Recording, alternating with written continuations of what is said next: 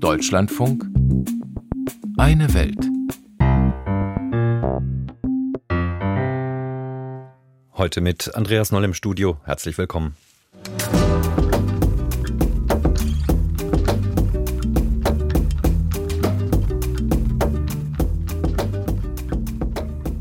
Stunde der Schwellenländer. Wir sprechen gleich über den wachsenden Einfluss Indiens auf der internationalen Bühne und wie es nach dem G20-Gipfel mit den Beziehungen Delis zu Russland weitergehen könnte. Blicken dann auf die am Boden liegende Gesundheitsversorgung im Bürgerkriegsland Äthiopien. Trotz Waffenstillstand ist dauerhafte Hilfe für die Menschen in der Krisenregion Tigray erst einmal nicht in Sicht. Und wir thematisieren die Krisenresilienz am Beispiel Nigers, wie die Menschen in Westafrika Dürre und Armut hinter sich lassen wollen.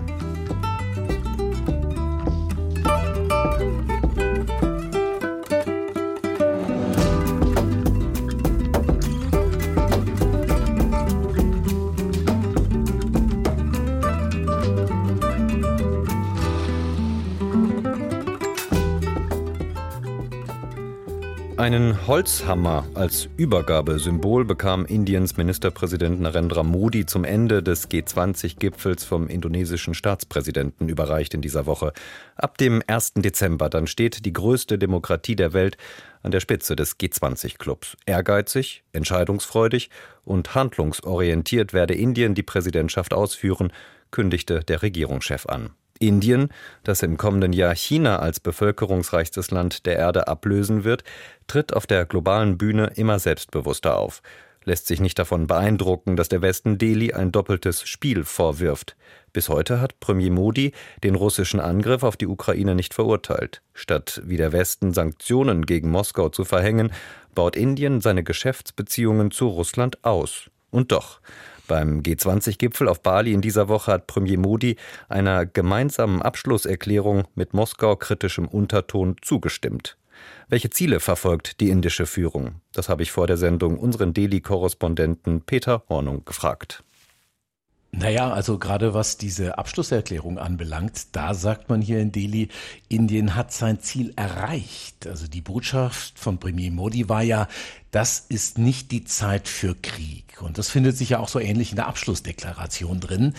Es geht um den Respekt vor der UN-Charta, sagt Indien, was ja auch eine mittelbare Kritik an Russland ist. Das sieht man so, dass man eigentlich selber eine Schlüsselrolle hatte bei der Abfassung dieser Schlusserklärung. Sie trägt eine indische Handschrift, sagt man hier, weil es eben auch aus indischer Sicht darum ging, die Fronten nicht noch mehr zu verhärten, sondern den Weg zu einer diplomatischen Lösung zu ebnen, bei der eben dann auch die indische Regierung unter Umständen eine wichtige Rolle spielen könnte. Wo sehen Sie diese Handschrift, ähm, von der die indische Regierung genau spricht? In der Betonung der diplomatischen Lösung des Ganzen.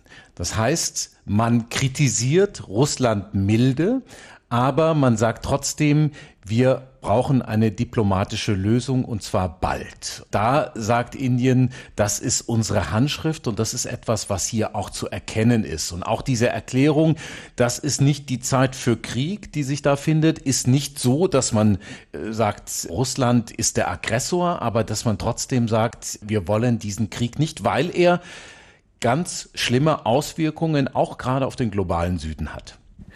Wenn wir über die Auswirkungen dieses Krieges und über Russland sprechen, dann müssen wir auch über die russische Rüstung sprechen. Gut zwei Drittel der indischen Militärausrüstung stammen aus Russland. Moskau ist mittlerweile aber auch zum größten Öllieferanten für Indien aufgestiegen, die Tendenz weiter steigend. Welche Gründe gibt es dafür, dass die indische Regierung die Abhängigkeit von Russland sogar noch erhöht?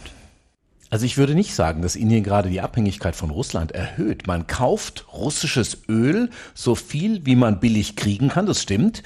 Russland ist inzwischen der größte Öllieferant noch vor dem Irak und Saudi-Arabien. Vor Jahresfrist waren die noch ziemlich unbedeutend. Die Inder aber sagen, und ich kann das tatsächlich auch nachvollziehen. Wir nutzen die Gunst der Stunde zum Vorteil unseres Landes, weil wir das brauchen und für uns es gut ist, wenn wir nicht so viel Geld dafür ausgeben. Das ist aber insofern keine Abhängigkeit, dass man ja auch kurzfristig wieder mehr Öl aus anderen Staaten importieren könnten. Was ganz richtig ist, ist die Abhängigkeit von Russland bei der Militärtechnik. Das ist aber etwas, was sich nicht kurzfristig reduzieren lässt. Ich habe gerade vor einiger Zeit mit einem Bundeswehroffizier gesprochen, der war bei einem Manöver in Australien mit Indern zusammen. Und die Inder dort haben hinter vorgehaltener Hand geklagt, dass sie keine Ersatzteile mehr für ihre, für ihre äh, Kampfjets bekommen aus Russland und dass das ein großes Problem ist. Aber es ist halt auch etwas, was sie nicht sofort lösen können. Und auch das ist möglicherweise ein Grund, weshalb die Inder mit Russland nicht vollkommen brechen wollen.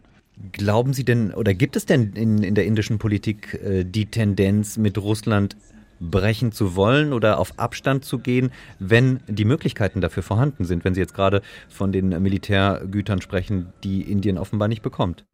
Also ich glaube, Indien Grundsätzlich, die indische Regierung hätte eine Tendenz, den Krieg Russlands gegen die Ukraine zu verurteilen, wenn die Abhängigkeiten, und zwar die Abhängigkeiten, die sich eben nicht kurzfristig beheben lassen, von Russland nicht so groß wären. Dann wäre Indien möglicherweise auch zu deutlicheren Worten bereit, aber weil es eben so ist, wie es ist, machen das die Inder nicht. Sie wollen nicht vollkommen mit Russland brechen. Wenn wir sagen, äh, die Inder wollen nicht vollkommen mit Russland brechen, was bedeutet das aus indischer Perspektive für die Beziehungen zu den westlichen Staaten?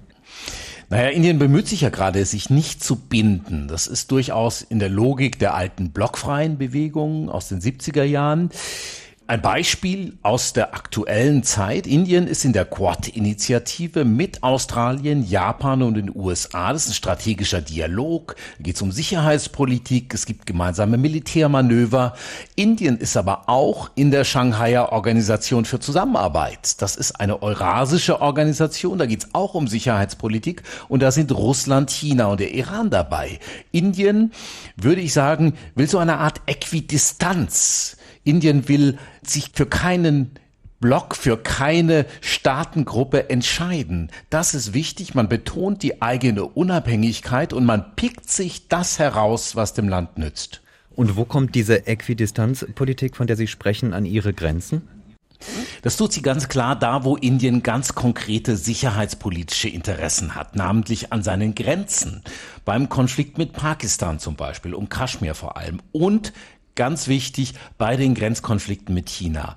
China ist ein Rivale, um nicht zu sagen ein Feind für die Inder. Es gibt schwere Grenzkonflikte sowohl im Norden als auch im äußersten Nordosten Indiens. Es geht so weit, dass es ein Gebiet gibt im Nordosten Indiens, wo die Inder sagen, das ist unser Territorium und die Chinesen von ihrer Seite aus darauf vorstoßen und dort Dörfer bauen mit chinesischen Flaggen auf dem Dach, um quasi die Inder noch zu provozieren und zu sagen, nein, das ist China, das ist nicht Indien. Also das ist ganz konkret diese Auseinandersetzung und da hätte Indien gerne Unterstützung. Aber gerade darum geht's bei dieser indischen Schaukelpolitik. Man hat den Eindruck in Neu-Delhi, dass man sich zum Beispiel auf die USA und auf den Westen nicht verlassen kann, wenn es zum Schwur kommt. Das hat man das letzte Mal in Afghanistan gesehen. Der chaotische Rückzug der westlichen Truppen im vergangenen Jahr, das war für Neu-Delhi ein eklatantes Politikversagen des Westens. Und da sagt man hier, ihr zieht euch raus und hinterlasst uns in unserer Nachbarschaft ein sicherheitspolitisches Vakuum oder vielleicht sogar ein Chaos. Und deshalb müssen wir uns um uns selbst kümmern. Wenn wir noch kurz in die Vergangenheit blicken, da ist Indien ja nicht besonders aufgefallen damit, dass es globale Ambitionen hegt. Haben Sie jetzt nach diesem G20-Gipfel den Eindruck, dass das Land nun eine zunehmend größere Rolle für sich äh, auf der Weltbühne reklamiert? Ja, das tut es tatsächlich und es tut es nicht erst seit dem G20-Gipfel, gerade unter Premier Modi. Der hat ja auch gerade auf Bali gesagt, er ist seit 2014 an der Macht, muss man wissen, und er hat gesagt, es gibt ein Indien vor 2014 und eines danach. Und ein Aspekt dieses neuen Indiens nach seiner Lesart ist, dass man eben auch einen Anspruch hat, global, zumindest als große Regionalmacht aufzutreten und auch zu sagen, wir sind Indien, wir schaffen Dinge und diese Dinge, die wir schaffen, von denen könnt ihr lernen. Ein Beispiel, die Digitalisierung. Da sagt Modi, wir haben die Digitalisierung zu den Armen gebracht, zu den Massen. Da schwingt natürlich auch viel Stolz mit.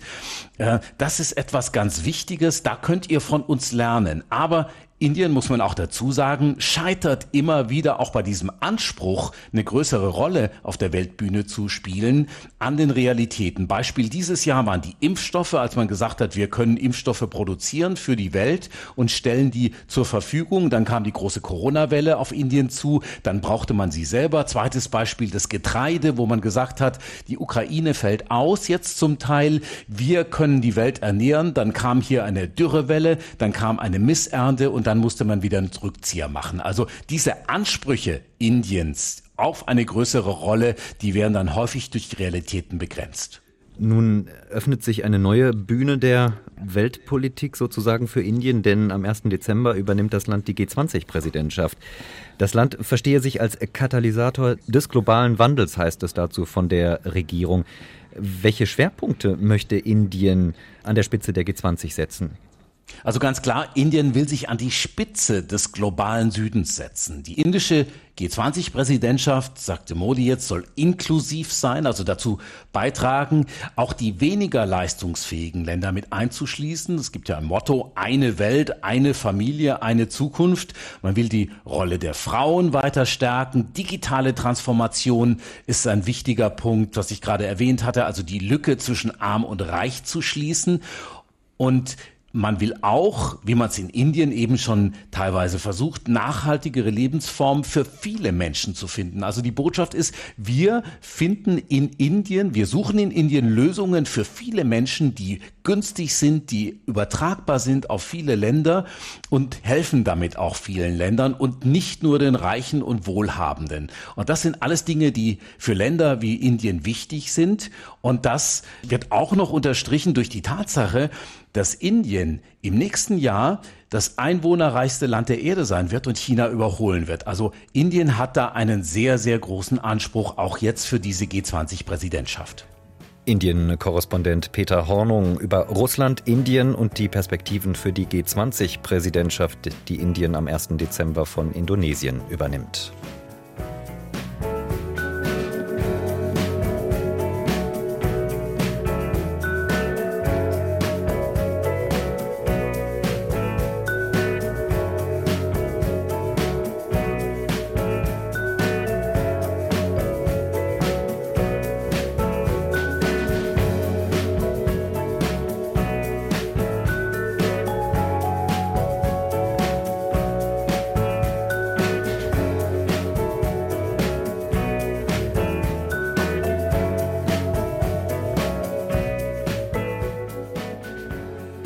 Als sich die Kriegsparteien Russland und Ukraine in dieser Woche auf eine Verlängerung des Getreideabkommens geeinigt haben, war das nicht zuletzt für die Menschen in Äthiopien eine gute Nachricht. Denn die Ukraine will Äthiopien 25.000 Tonnen Weizen spenden. Deutschland übernimmt die Kosten des Transports.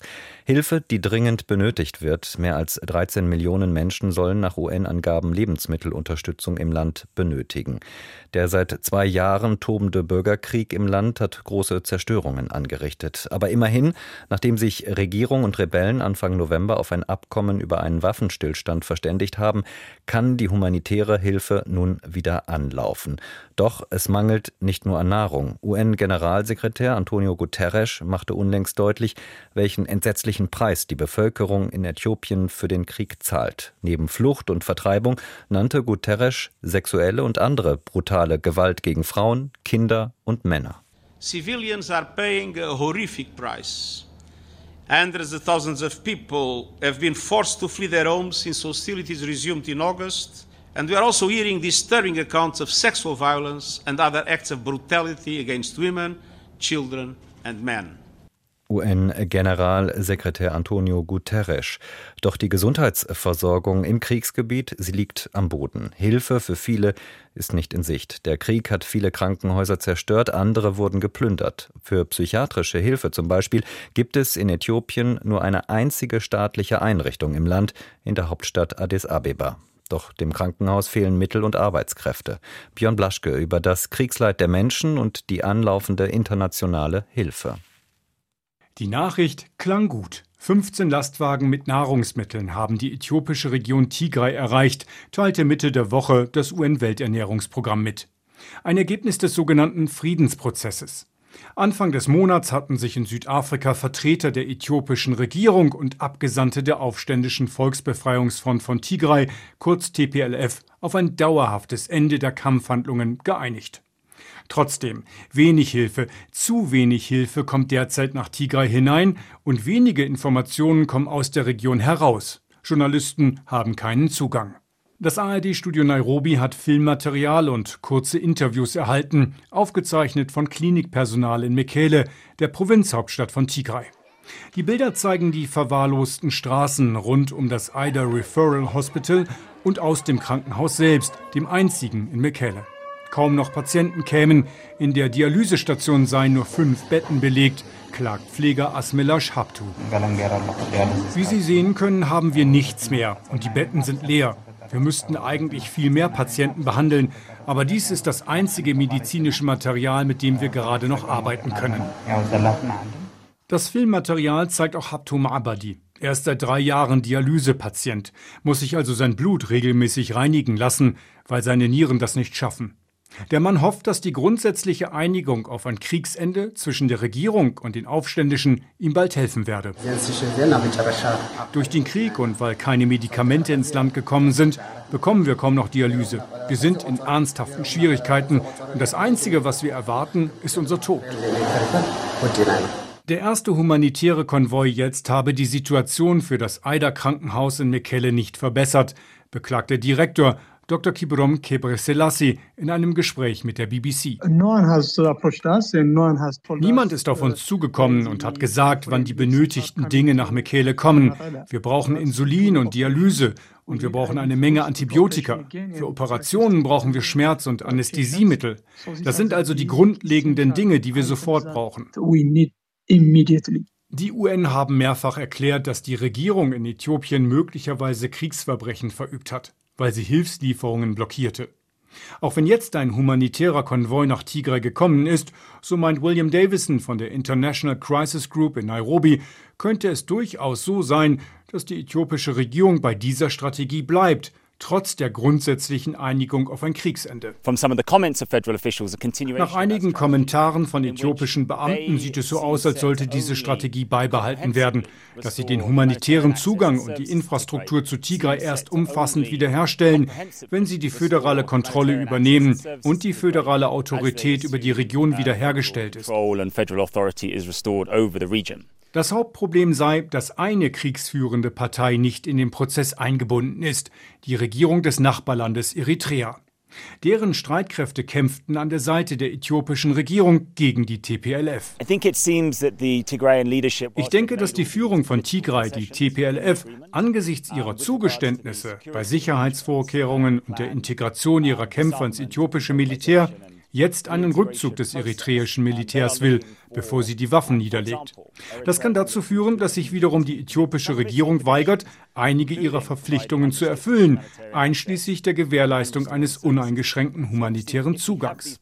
Vieles hängt also vom Verhalten Eritreas ab.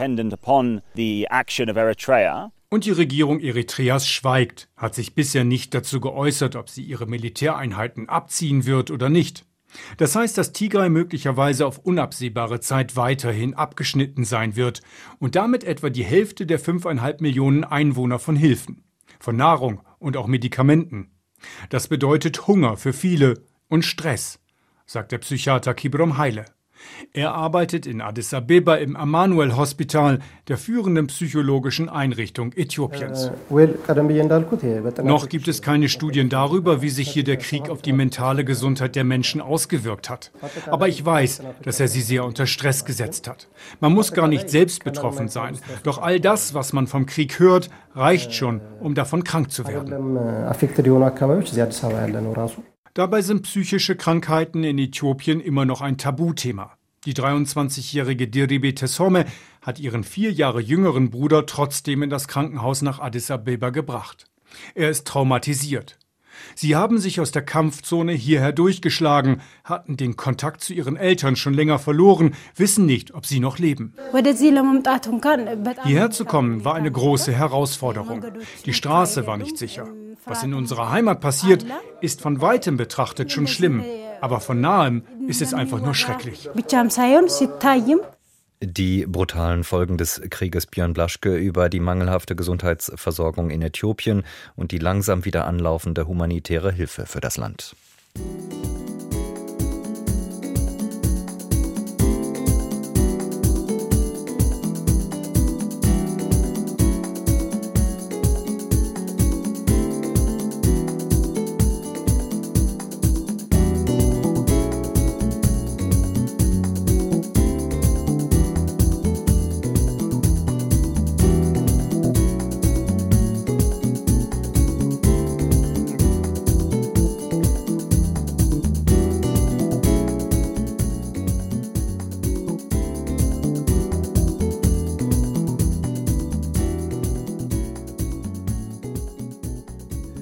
Nachdem Russland Söldner ins westafrikanische Mali geschickt hat, ist Niger der verbleibende Partner des Westens, um die von Terror geplagte Sahelzone zu stabilisieren.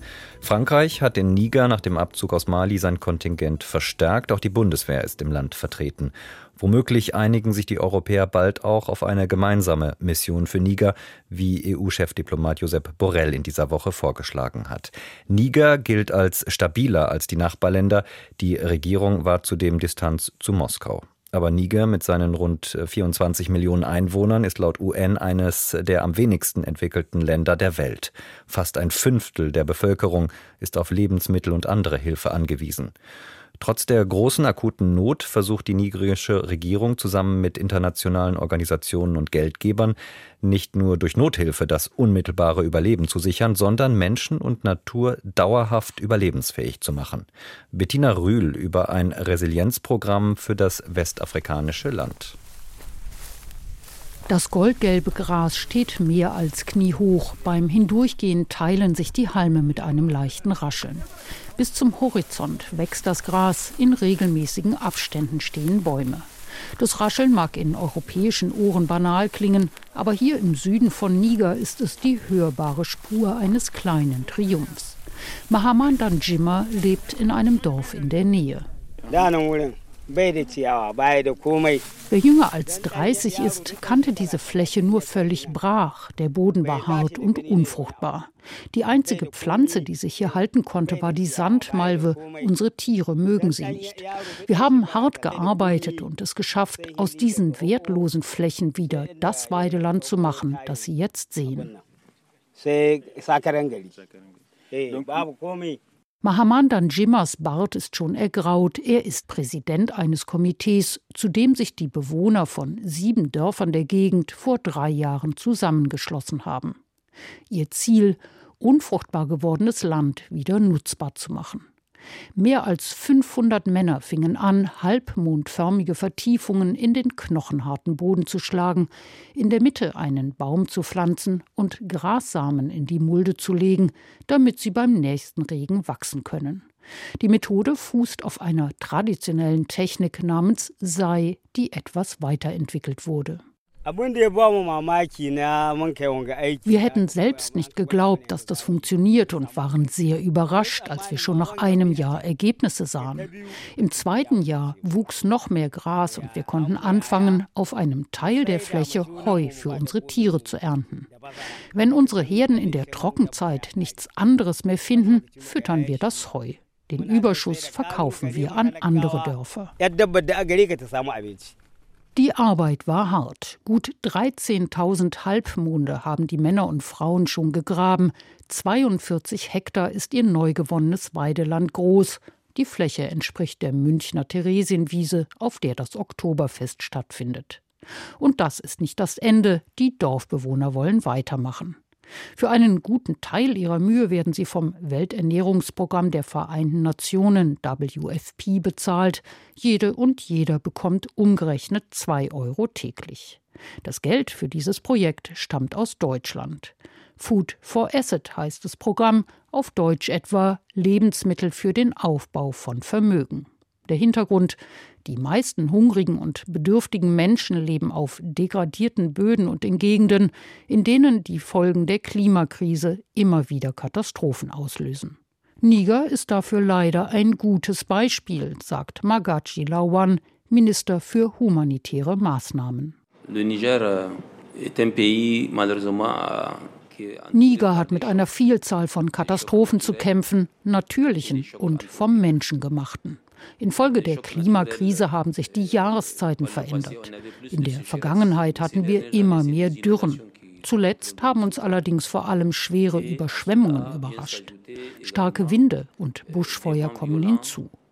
Das Klima richtet sich leider auf vielerlei Weise gegen uns und wir haben nicht die Kraft, gegen alle Katastrophen zu kämpfen. Denn die Liste ist noch länger. Niger liegt in einer Region, in der islamistische Gruppen viele Gebiete beherrschen. Sie gehen mit Gewalt gegen die Bevölkerung vor, rauben Dörfer aus und stehlen die Viehherden, setzen Getreidespeicher in Brand. Die Krisenherde Mali, Burkina Faso, Nigeria, Tschad. Zehntausende fliehen von dort nach Niger, doch auch hier machen die islamistischen Gruppen Geländegewinne, vor allem in den Grenzregionen. Und infolge des Kriegs in der Ukraine sind die Preise für Treibstoff und Lebensmittel auch in Niger drastisch gestiegen. Zurzeit sind sie doppelt so hoch wie im Durchschnitt der vergangenen fünf Jahre. Jean-Noël Gentil ist Direktor des WFP in Niger.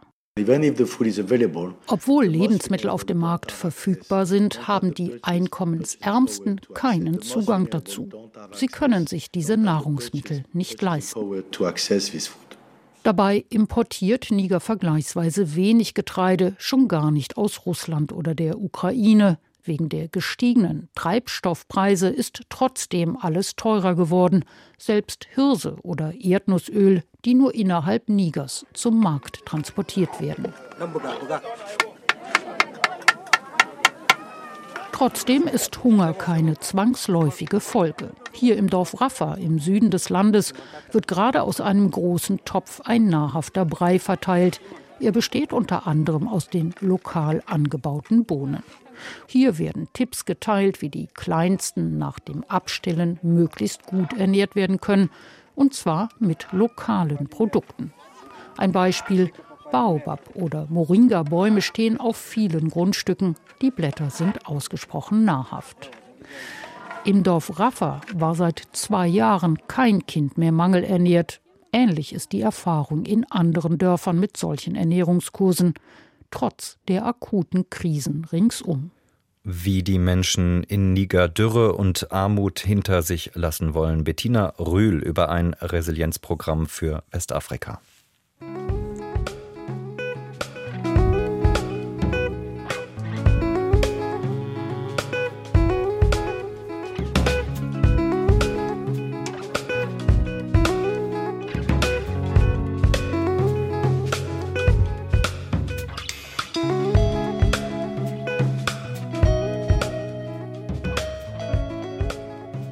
Bis hierhin am Mikrofon war Andreas Noll. Ich wünsche Ihnen noch ein erholsames Wochenende.